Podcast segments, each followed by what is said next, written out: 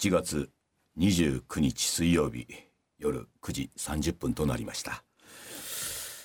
今回は東京虎ノ門のスタジオからこれ3ヶ月ぶりですかね4ヶ月ぶり、えー戻ってまいりました、えー藤村忠久でございます。そして三ヶ月ぶりでございます。ええ。私も虎ノ門におります。ええ。えー嬉野正道でございます。はいどうも、ええあのここでね。456とね、うん、やってないですよね。3回ね。3回いろんなねことを試しながらやりましてね。であのアシスタントの娘ですけれども、あこちらの方はまだねあの大阪におります。まだまあさすがにね。基本ね引きこもりがなんか本職ですから。引きこもりですうんやっぱり今、まあもうちょっとねそうですそうです。ええちょっとねもういきなりメールをいろいろとねもう読まれる私読んでいこうかと思ってますよ。えーのりちゃん岐阜県30代女性主婦の方ラジコを聞きながら寝ようと思い適当に番組を探していたらうん。藤村さんがいるじゃないですか。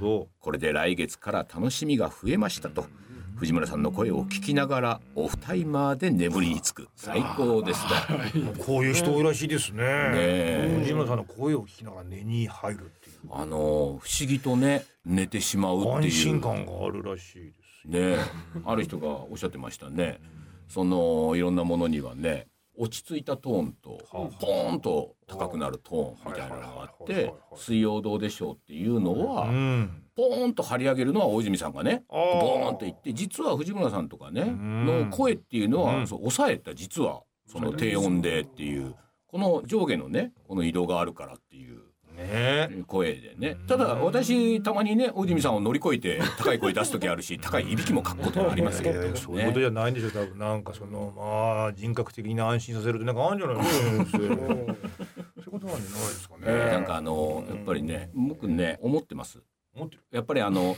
ラジオっていうのはね、今一度僕低いトーンで最初そうだったんですよ。そうやってやろうと思ってて。ちょっと改めまして低いトーンでゆっくりと番組を進行していこうかなと思ってるんです。このラジオっていうのをね。お、えーちょっと次のねオフィスのすっとこどっこいさん埼玉県40代男性の方でございます。月一の放送を楽しみにしています。笑えるところと真面目なところが自然に発生するのが好きです。というあれですよね。40代ともなりますとやっぱりね不真面目で盛り上がってばかりはやっぱり楽しいと思えないという年代に差し掛かってきますよね。うんですね、うん、だからまあもちろんねどうでしょう。だって笑えるところたくさんあある俺も不真面目にやってない不真面目にやってないですよね。ねえ。盛り上がってるわけではないので。真面目にやってるうちになんかおかしくねえかもなっ てんですよねそう。当人たちが至って真面目にヨーロッパを回ろうとしてるんです。だけどなんかちょっとおかしくねえかおかしくねえかとだんだん気づいてくる気づいてくるっていう。ね。これはね人間のやっぱりねそういうおかしみっていうのはねそういうところから日常から出てくるというところがありますからね。これが一番なんですよ。だから無理してわ笑をね、お笑わそうとしてなくて自分たちがつい笑っちゃうっていうそういうこね。ね。つい笑っちゃうってありますもんね。真剣にやってたのにね。ますよいい年してんのに。いい年してもっと早く気づけやった。らありますもんねそういうことね。そうですだからもうねその笑えるだけではなくてねやっぱりでも我々は常に皆さんこのラジオでは真面目な話をしようと我々は思って真面目ないます。話しか想定してそうしてたただどっかでやっぱおかしくないかっていう思ってしまう 瞬間があるというだけでね。ありますか。らね。えーそういうねメリハリ。というかね。なるほど。ねえ。ーじゃあ続きまして。ジョニー K さん兵庫県50代。男性。やっぱり年齢層高いですね。いいですね。会社員。初めてお便りします。初めてなんですね。いいですね。こんな楽しいトーク番組があるなんて知らなかったです。こんなに楽しいと思えるのは50代ならでは。ねえ、20代、30代だったらまだわかりませんよ、この楽しさね。なかなかね。そして、ダッチョさん。静岡県40代男性の方にも もうね同年代のね 男ばかりがこのラジオをね褒めたたえてねコロナのニュースが絶えない中落ち着いた放送楽しかったですまあ、と。この番組であえてコロナを放送することないですもんね。大してニュースもないですよね。スもない特に知らねえしみたいなことですよね。えーどうでしょうの森いつか行ってみたいですとこれからもゆったりした番組を楽しみにしていますだから彼なんかはねゆったりとという表現を使ってるわけですからもう私もはたと思いましてねゆったりとやろうかと思って。多少の間があってもいいんじゃないのかって思思いましてですね。わかりました。今日ね、ええそこに今日からもう力点を置いて。力点を置いて、なんかあのちょっと尺に触る次女の発言とかないもんですから今日ないですからね。いないですからね。ついね私もね自分の娘ですからね、お前それおかしくねえかと、んちょっとついね声を荒げてしまう瞬間もありますけどお宅の次女がね、ついつい盛り上がるわけですよ。盛り上がっちゃうからね説教でな。えー、説教だよね。まあそういう放送もね、まあこういう落ち着いたはいダンディーな放送の後やっぱたまにね、たまにやっぱりそういうのも必要ですから。ちょっともうダンディーって言われてよくわからないことあるんですけど、ま あでもなんかまあありますよね。落ち着いた感じみたいなね。落ち着いた感じみたいなことをね、はいちょっと今一度せっかくですからね、なんかあーやってみたいなと思ってます。もうそれはもう。まあでね、またですうんうね、ん。新しい方です。うんお便りですか？はいはい、お便りちょっとまたメールを読ませていただきましょうかいいいいいい。ラジオネーム恋するうさぎさん。40代女性の方。いいですね。40代女性で恋するうさぎ。いいですね。ええええまだまだそりゃそうですよ。恋してるんですね。ええええ。藤村さん嬉野さんこんばんはと。6月の放送を聞かせていただきたくさんのお手紙が読まれているのを聞きなんだか心がほっこりしました。3月末から在宅勤務に切り替わりはい。早4ヶ月。いやいい会社じゃないですか。うん。一応出社しても良いことになっていますが、うん。部署ごとに出社率30%という決まりがありいい会社じゃないですか。今年はですねあまり外にいることができずそうですね。季節ごとのお花や空気を感じることができず残念ですがニュースで都心の空気がきれいになって富士山が見られるようになりましたなどという報道を見るとみんな我慢して家にいることでこんなに違いが出るんだなとびっくりしてしまいましたと。どちらかというと私もね娘の風子さんと一緒で引きこもり好きなんですけれどもさすがにどこか綺麗な景色のところに行きたいなと感じておりますと。これからもウイルスと共存していきながら暑い季節への突入だと思いますが皆様体調に気をつけて頑張ってくださいませということでステッカーくださいということでステッカーあげますもちろんそんなね。もう手元に今ありますけど私がにっこり笑ったね。ステッカーございますからそれはあげます。よなんかこういうお便り面白いですよね。いろんなこと書いて最後にステッカーくださいっていうのが 結局は唐突に出るっていうのがちょっといいですよね。ただこの方がねあの女性の方が言ってる普段彼女はねやっぱりまあ家にいてねゆっくりしたいと、まあ、本でも読んでいたいテレビでもゆっくり見たいという方なんでしょう。でもそのね不思議なことにねあのいろんな行動派の方々がですね「早く夏といえば山登りだドライブだ」と言っていた人とかを自粛したわけでしょ今回ね、それによって都会の空気がきれいになった。富士山が見えたっていう、どんだけ汚い空気をお前入ってことですよね。でもそれによって今まで外に出ても、ね、楽しいと思わなかった人たちがあそういう景色なら見てみたいと思ったっていうのは非常にこれね逆説的なというか彼女にとっては例えば今年のゴールデンウィークゴールデンウィークなんか彼女なんか絶対に多分外に出たくないん。人種の人だったと思うんですよ。どこに行ったって混んでいるしね。じゃあ桜の季節だ花見でわーっとみんなが出るっていやそんなとこに行きたくないと。ただ花屋を見たり、うん。そういう美しい景色が見たいんだけれども、ん。そういうところには行きたくないなっていう人が、今回ゴールデンウィークも人がいない、花見のシーズン桜の前にも誰もいない、うん。でもそうなるとあ私も引きこもりだと思ってたけど、ん。美しい風景を見たいなという気持ちが芽生えてきたっていうのはこれは僕ねこの人たちは非常にこう敏感に正しいものを感じてるんじゃないのかなと思いますよね。うん、今まではあーもうねその時期になれば外に行くのが当たり前だっていうね行動派の人たちがね、うん。ブンブン言わしながら言ってたわけじゃないですか、うん。じゃあ果たして花を見てるのかどうかとかね、うん。その美しい富士山には富士山登山だってものすごいねあのブームになりまして登山もやったことがない人が富士山だなんつってまず登ってねあの汚れたりとかあー。のもう中富士山の山頂が渋滞したりとかいやそんなところには行きたくないなっていう人は多分多かったと思うんですよね、今回それで空気がきれいになってね実は登らなくても都心からでも富士山がめでられるとかね。そうなった時に初めてその行動派自分は行動派ではないと思ってた人たちが行動を起こしたいと思ったこの衝動。ここにはねなんか非常にね大事なことが僕はあるような気がするんですよね。この方が感じた恋するうさぎさんがね感じたっていうことはこれ一番正しいような、非常に本能的なことのような気がするんですよ行動的にね。だってやっぱり山を見るんだったらね誰もいない格好の声だけが聞こえるのかねウグイスの声だけが聞こえるのかっていうところじゃないですか。それが今や山に行ってもねどっかのね売り子の声が聞こえるだとかね。うんどっかのなんか漬物屋だかなんだか知らないけど回転してるとかねなんかまあそんな観光地ってだってそうなっていくわけじゃないですか京都だってね静かに鐘の音だけ聞いてるとっていう。っていうことは何なんだろうな。こう今までのやり方っていうものがこうちょっとねあまりにもここが流行ってるあそこが流行ってうるん。ではなくてやっぱりもっと分散してよかったんじゃないのかな。うん。富士山登山があんなにブームにならなければ富士山なんてね登ってね面白い山じゃないんですよあんなとこは本当は。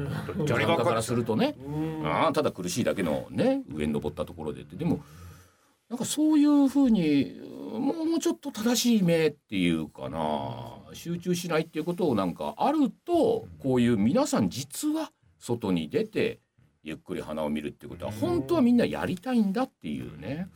なんかうまいことねこうそういう風な雰囲気に戻らないかなと。戻るでしょ。うん。だから僕はね基本的に群れないっていうことを今 すごく思ってるんです今群れられない群れられないでしょ、っうん。ていうことなんですよ、うん。群れないっていうことが多分非常に大事なんだなって思うんですよ。でも人間やっぱり群れないと心配ですからね。なんかその世界遺産とかになってはいはいありますね。すごい人がいっぱい来るとかっていうのがあるじゃないですか、えでも経済回すためにはそんなに来てくれた方がなんか儲かるみたいなことあったじゃないですーか。ああそうですよね。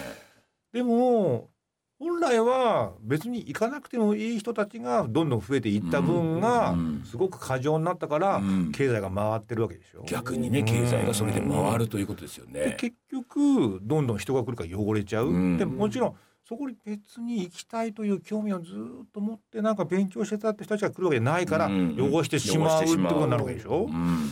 行かなくてもいい人たちが行っていたというのがコロナ前のなんか時代でうん過剰だったんですねやっぱね。ね。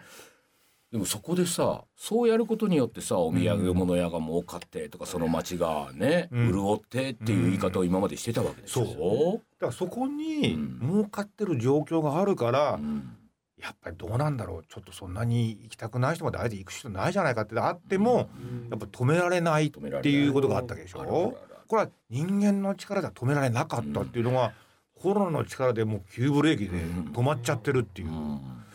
だからやっぱ過剰なものっていうものがやっぱそぎ落とされてなんか通常に戻るっていうきっかけになったんだこれね。通常っていうことを考えると、うん。例えばほらあの島根県の山奥にある石見銀山とかさねひっそりとしてたわけですよ、うん。そこにまあ世界遺産みたいなものにね登録されてってなった人が来る、まあ、それは確かにね知らなかったもの、うん。今まで埋もれていたそういう遺産というものを掘り起こすという意味ではすごくあ自分はもちろん知らなかったそんなね日本にそんなところがあってそんな産業のうん。なんか最初にね日本が近代化を歩んだ時のこういう苦労の後みたいなこれは勉強したいなというそういう気持ちだったらすごくなんていうの知性が刺激されるというかな、うん。いいことなんだけど、もうそれとは別ベクトルで、世界遺産になったんだからこれは見とこうみたいなね。そうそういうなんかね変な動機。変な動機。でやっぱそのお金が回っちゃったもんだからじゃあ行こうかって行けちゃうっていう経済力？うん。そういうものも後押しするっていう。うんだから知床にしたってやっぱり世界遺産になっちゃったわけでしょ、うん。でも私のなんかその子供の頃って言ったらうん。北海道。はい遠い、うん。知床な。おな遠い。だけどなんか日本と違ったような感じのうん。すごいとこなんだなーっていう遠く思いを馳せるっていう気持ちでうん。受け入れてはいたわけ。ねうんうんうん。そのくらいでちょうどよかったのかなーってなんか今改めて思うところがあるね。よ俺。だからそれをやっているのがやっぱりさ僕が最初にアフリカに行った時に感じたことじゃないですか。アフリカって僕らテントに泊まりましたけどあれだって一泊20万か30いや万ですよ。そうですよ。11万とか。じねえ、だからあそこの動物たちが守られているわけですよ。そうですね。だから日本人がやったらね多分ねいや日本人ってすごい優しいところがあっていやそんなね20万30万じゃなくなんとかね1万円でも2万円でもねなんならパックのツアーでね合計5万円でね誰にでも見てもらえるっていうことやっぱり。優しさですよ日本人の。ただその優しさがあだになることがすごく多いっていうことですよね。あれでアフリカのねあの大平原の中にですよ。一泊1万5千円のねチェーン店のホテルを建ったらどうなりますいや大変ですそんななったねえやっぱりここはねあの2 3 0万するのはしょうがない。でもそうするとじゃあ結局ね金持ちしか行けないのかっていう論理になるわけじゃないですか。確かにそうなんですよ。金持ちしか行けないんですよ。金持ちというか今経済指標が金持ちだから金というものだからその人たちしか行けない。でもこれ逆に研究者だったらいけるわけですよ。動物を研究してする人だったらもちろんそこには行けるわけですよ。だからそういうものがないとそういうところがやっぱり本当の良さを分かってもらえる人じゃないといけないっていう状況にねこれ残念ながらね戻すしかないのかなっていう気がしますねなんかね。戻ってしまうんじゃないかという気がするのですよ。誰しもがいけるわけではない。でもそれを絵本なのかそれこそテレビなのか、うん、なんかで、あいつか行ってみたいなこういうとここういうすごいところがあるんだね。っていう。いつか行ってみたいなってずっと思いを馳せてるっていう人が行く分にはいいんだと思う、うん、いいと思ういいと思うの、うん、そう。なんかそんなことをねちょっと僕考えちゃったなそれは上にあるんじゃないですかやっぱりね。ちょっともうあの一曲目。うか。先生の方からね。よろしいでしょうか、うえー、では本日の一曲目参りましょう、クラウデッドハウスで Don't Dream It's Over というわけでね、うん、お聴きいただきましたのはクラウデッドハウスで Don't Dream It's Over ということでございましたこの歌の意味は僕は調べていませんただ名曲であることは間違いないですね。あのそれではまた今日はねメールがねもとたくさん来てますからねちょっと読みましょう。こちらの方。皆さんね。こちらの方はもうおなじみの常連さんでございます、えー、ラジオネーム野良猫一家さん。50代男性の方でございます。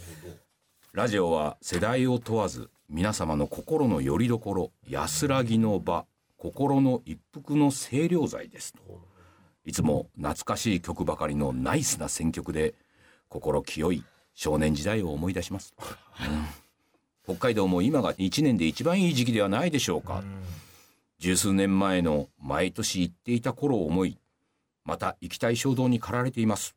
なるようにしかならないなりに最善を尽くそうと思います。人間が生活を営む上で本当に必要なものを大事にしていこうと思います。皆様のお便りを聞いてそう思いました。思いのままに脈絡のない文面ですいませんと。今回も親子の愛情が微笑ましく伝わってきた心温まる放送でした。ということで。ございましてですね。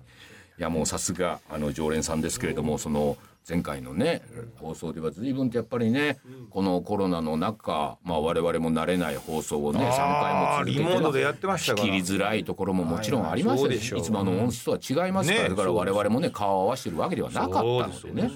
でも思いがけずそんな時にやっぱりメールの皆様のメールでね、なんかちょっと助けられたっていうところがね本当にございまして前回の放送を私もですねいや改めてラジオはいいなと思ったんですよ。いやそれが多分ねこの野良猫一家さんもやっぱ感じたんでしょうと。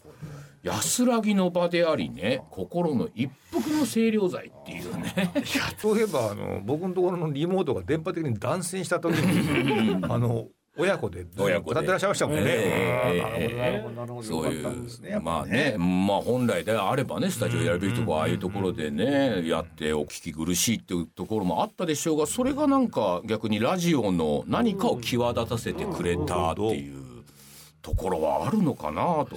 でこの方もね北海道今一番いい季節でねこの方も50代同じぐらいの年齢ですからね十数年前といったら若い頃で30代ぐらいの時にさとか20代とかにさよく北海道にさバイクなのか車なのかね電車なのか分かりませんけれどもよく来てたんでしょう。ね、そんでまた行きたい衝動に駆られていますと。でもねなかなかね今は行けない。で行けないけれどもそのああ久しぶりにまた北海道またあの若い頃にね、みたいにまた今年も行ってみたいなって思うこの衝動を起こしたという時点で俺はもうなるほど。いいんじゃないのかと思いましたそのまま行けないにして行けないにしてなるほど。コロナである意味そのゴールデンウィークだけどねどっか本当は温泉に行きたかったのに行けない。それを悲しむのではなくてああそうだな温泉行くっていうのは実はすごいいいことなんだなとか。いやこの時期だったら沖縄行ってみたかったなとか北海道行きたいなとか。まあね長野の山の中でもいいんですけれどもなんかその衝動をじゃあ叶えることだけがいいことかって思うと、ね、いけないけどああ行ってみたいなってこう想像する、ね、これは実はすごくいいことなんじゃないのかな。むしろなんかその湧き上がってくるっていうことが喜ぶべきだそうそうそうそうそうそうそういうものが湧き上がってきた。じゃあだからよくさ「いや今年のゴールデンウィークどこ行こうか」って考えるのではなくて。穴埋めしなきゃならないでいけないよねせっかく休みだからさどっか行かないとさどっか安いとこさネットで探せばあるだろうなって。案の定あるわけですよ。いやゴールデンウィーク特別価格みたいな感じだとかさなんとかできますよみたいな。それに当てはめるのではなくてっていうことですよ。あのあなたのさ奥さんもバイクに乗られてて彼女はずっとあれでしょ？その家からどうやったら出られるかみたいななるべく遠くに行きたい。娘時代にね家庭内不安があったもんですからね。お家からどんどん離れていけるっていうことの高揚感っていうのがあったから道に迷うなんてことは全然心配しない。とにかく家から離れているんだっていう時にどんどんどんどん気持ちが軽くなるっていう。その時にさ、きっとさ実際に旅に出た時の喜びよりもそれをずっと思っていた時間の方が僕は実はすごく意味のあることだって思うんですよね。そう考えると女房は家庭内不和だったっていうことを後ろ向きに考えてたかもしれないけど家庭内不和っていうものがあったから彼女は旅に出るという動機がね。動機を得たものができてことなんだよ。うん、だからもうどこに行こうと不安はないっていうものを得たわけでしょ。それはね僕も似てますね本当にね。お宅の家庭内不和まあそうだと思います。おふくろと親父はそんな仲がいいわけではなかったのでね。なんだかわかりますよ。あの強いおふくろのね前では親父はもうちっちゃくなってるしかなかった。でもそんな時にね僕もね古本屋で見つけたねさすらいの。野宿ライダーになる本っていうのを見ましてね古本屋でたまたま見つけてそれを毎晩見てねああこうやって野宿しながらバイクに乗っていきたいなってあの時間がねじゃあねじゃあすぐ行けばよかったじゃないではないんです。あの時間が1年2年続いたことが多分その後ね僕の人生をやっぱり大きく舵取りをするようなね内圧を高めたんです。そういうことですね。その内圧を高めるっていう時間がやっぱ大事なんです。そうなんですよね。このだからこの10年20年日本はきっとその内圧を高めるよりも前にさあ行きましょう。さあ行きましょうっていうね。だから穴埋めになっちゃう。穴埋めに CM でもありますもんね。いろいろね。その時間はね。なんかあれは買えないみたいな感じですぐ行こうみたいなね,、どうなんだろうっていう気はしますよなんか。だって私家庭内円満でしたし、うん、親父のこともこれも好きでしたから俺なんていうのはまあ別に遠くにね。お寺だったから、うん、遊びととこは境内も広いし、うちの中も広いでしょ、うん、俺もうどこに行きたくなかった行きたくなかったって人間ですよ、ね、だから今でもそうなんですよ、はいはい、どっちかっていうと。だからどこにも行かなくて平気な平気。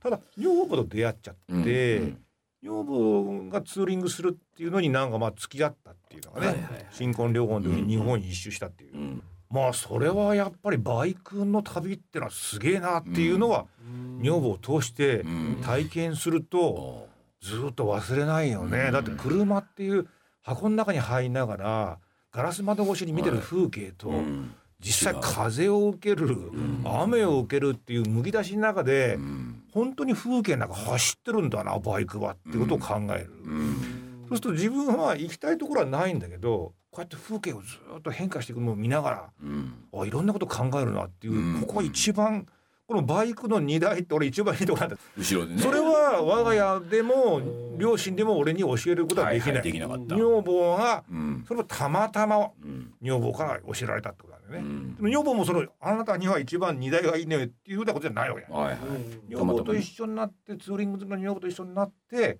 たまたま一緒に行ったらここが俺が一番いいんだっていうのを知るみたいなさ、だからそこにはさ何の道しるべもなくさなんだろうそのバイクの後ろに乗るということをあなたは求めていたわけでもない、うん、そうなのよそうなのよ。ただ奥さんの方は自分が湧き上がるものとしてバイクで日本一周をしたいというものがあってそこに付き合ったあなたっていうものが。そこをあなたには見せたいとかっていう気持ちがあったわけでしょ、うん、そうだよね。そうだよね。で俺もほら新婚だからやっぱ付き合った、うん、付き合ってでねこれはまあ最初は渋々だったのかもしれないけれども行ってみるとやっぱり彼女の熱意彼女が伝えたかったものっていうのはあなたも感じたわけですよねそして俺は運転席に座ったわけじゃないないっていうね彼女も運転席は譲らないということあるでしょうし、ね、まあそれでもだからなんか今までのこの何十年20年20年なのかなやってきた日本人がやってきたことっていうのはこういう出会いというものを僕は全て潰してたような気がするんですよね。流れの中に何の無理もないっていう、自然に流れていくっていうことだけでいいと思う。そうそうそうなんかしなきゃいけないとか。う。んなんかした方がいいと言われてるとか、うん。うん、そういうことで本当になんか穴埋めをしていくっていうことに、うん、自分の人生の時間を使うのは、その人もやっぱりちょっと無理をするし、さっきの一番最初のなんかその世界遺産の時みたいに、はいはい、こんな本来来なくていい人までいっぱい来て、はい、環境がなんか随分汚れるってことにもつながるわけだからさ。うんだから情報はね多いですからね。ここに行った方がいいよとかさいやバイクに乗るんだったらこういうふうにした方がいいよとかさ情報はたくさんあってその情報を発信する場もまたたくさんありますからね。ねそうなんです僕ね最近こと思ったんですけど森にずっといたじゃないですか。ずっといましたね。あのあの時にねやっぱり動画を上げるといろんなコメントがたくさん来ましてね。で皆さんね親切心だと思うんですよ。鳥を見るならこういうことをした方がいいとかね。で僕あの大きな窓の前にあの餌台をね作ってね鳥が当たっちゃったもんですから。あまあそれはまあ自分だってね知識がないからそんなことがあるのかと思いましたけどやっぱりやるとね。だから言ったでしょみたいな感じでね、そういうことなんですよ。みたいにね、まあ言ってじゃあこうした方がいい。鳥のねを恐れるのは猛禽類があるからその窓にね猛禽類の絵を貼った方がいいとかね。アドバイス。アドバイスがどんどん来るわけですよ。僕ねアドバイスってね良くないと思う 人にアドバイスするのっていやみんな情報があるし自分ではやったことないけどいろんなもの調べれば知識はあるわけじゃないですか。鳥が窓に当たらないためにはここに猛禽類の絵が描いた方がいいとかねあるじゃないですか。だからそれを皆さんね親切心で言うんですけどでもね僕ねアドバイスってね人にねやる時は注意しないと。だってじゃあ例えばうつ病の方とかねなんかにねアドバイスをする。これはね処方箋になるわけですよ。頑張れというのがいけないという人もいれば頑張れって言って何か後ろ当てしちゃうのがあのそれ人によって違うわけでしょ処方箋が。でもアドバイスってなるとだから処方箋だから相手のことをよく考えないとアドバイスはしちゃいけないんですよ。いやだからその先生は森にいてですよ、うん、ある日その大きな大きなガラス窓があの小屋にはあるし、うん、その小屋のもう一個の対面にもガラス窓があるから、鳥ちゃんには行けちゃうように見えちゃうからぶつかっちゃったわけでしょ。でそのぶつかっちゃってるっていうところをあなた見て、やっぱりなんかあっと思って思うところがあったわけじゃないですか。そのそのあって思って思うところがあるっていう時間の中にあなたいたわけで。そこなんですよねあなたが痛いところがそうなんですそこにいやだったらなんか貼った方がいいんですよ、はい、とかっていうことではないではないんですよ、ね、ことをやっぱりそれ組んだ方がいいでほしいことなんですよね。ああそうなんですよ。そうなんですよ。うん、何か何か言葉にできないんだけども、うん、何かの流れに今いるから、うん、ここのところの気持ちを共有してほしいというそういうことなの。そうなんですよ。そういうことなの。それをいやだから言ったでしょではないわけですよ。それを僕は気づいてあっと思ってっていうところまで付き合ってほしいしそれを見ててほしいというね。じゃあ見てなくてもいいんです。そしたらね別に、ね、見てなくてもいいんです。僕はその時間のその中にそれで気づきたかった。だから湧き上がるものでああこれは申し訳ないことをしたって思う時間の中にいることによるというね。そのために多分僕は一人で森の中にいるわけですからね。みたいなことをね、すごく思いましたね。そうでしょうね。うん。だからそのそういうものっていうものが今のこの何十年かで。僕は人々に失われていったような気がするんですよね。そう気づきというか。その気づいてとかその嬉野先生がねじゃあバイクの後ろに乗っていくっていうのこれも気づいたわけでしょ、うん、たまたまの流れの中で。これやらなきゃいけないわけでもなかったしやらされているわけでもないっていう中であなたはたまたま気づいてしまったっていうことじゃないですか。この気づきっていうものがねやっぱりねこの情報が溢れている中では多分やりづらい世の中になっちゃったんだなと。でだから今コロナっていうものは誰しもがこうすればいいとか、ああすればいいって正解ないわけでしょ？答えはないです皆さん今とりあえずマスクはしてますけれどもね、うん、ある人によればマスクなんか何の意味もないという方もいらっしゃいますし、うん、じゃあそりゃそうだと思いますよ。だからみんなどう手立てがいいかわからない。だから僕はこの中で初めて皆さん考えましょうよ。そうです。もっとね。考えざるを得ない。得ないわけでしょつまりその答えが出ないから、うん。でどんどんどんどんアップデートされていくから周りの状況が。そ変わっていくたんびにまた考えなきゃいけない、う、うん、それはねあできるかなと思ったんですよ。そうでしょう、うん。ってことは今ね日々皆さんねコロナでこうした方がいいああした方がいいこういう状況だっていろいろ上がってますよ。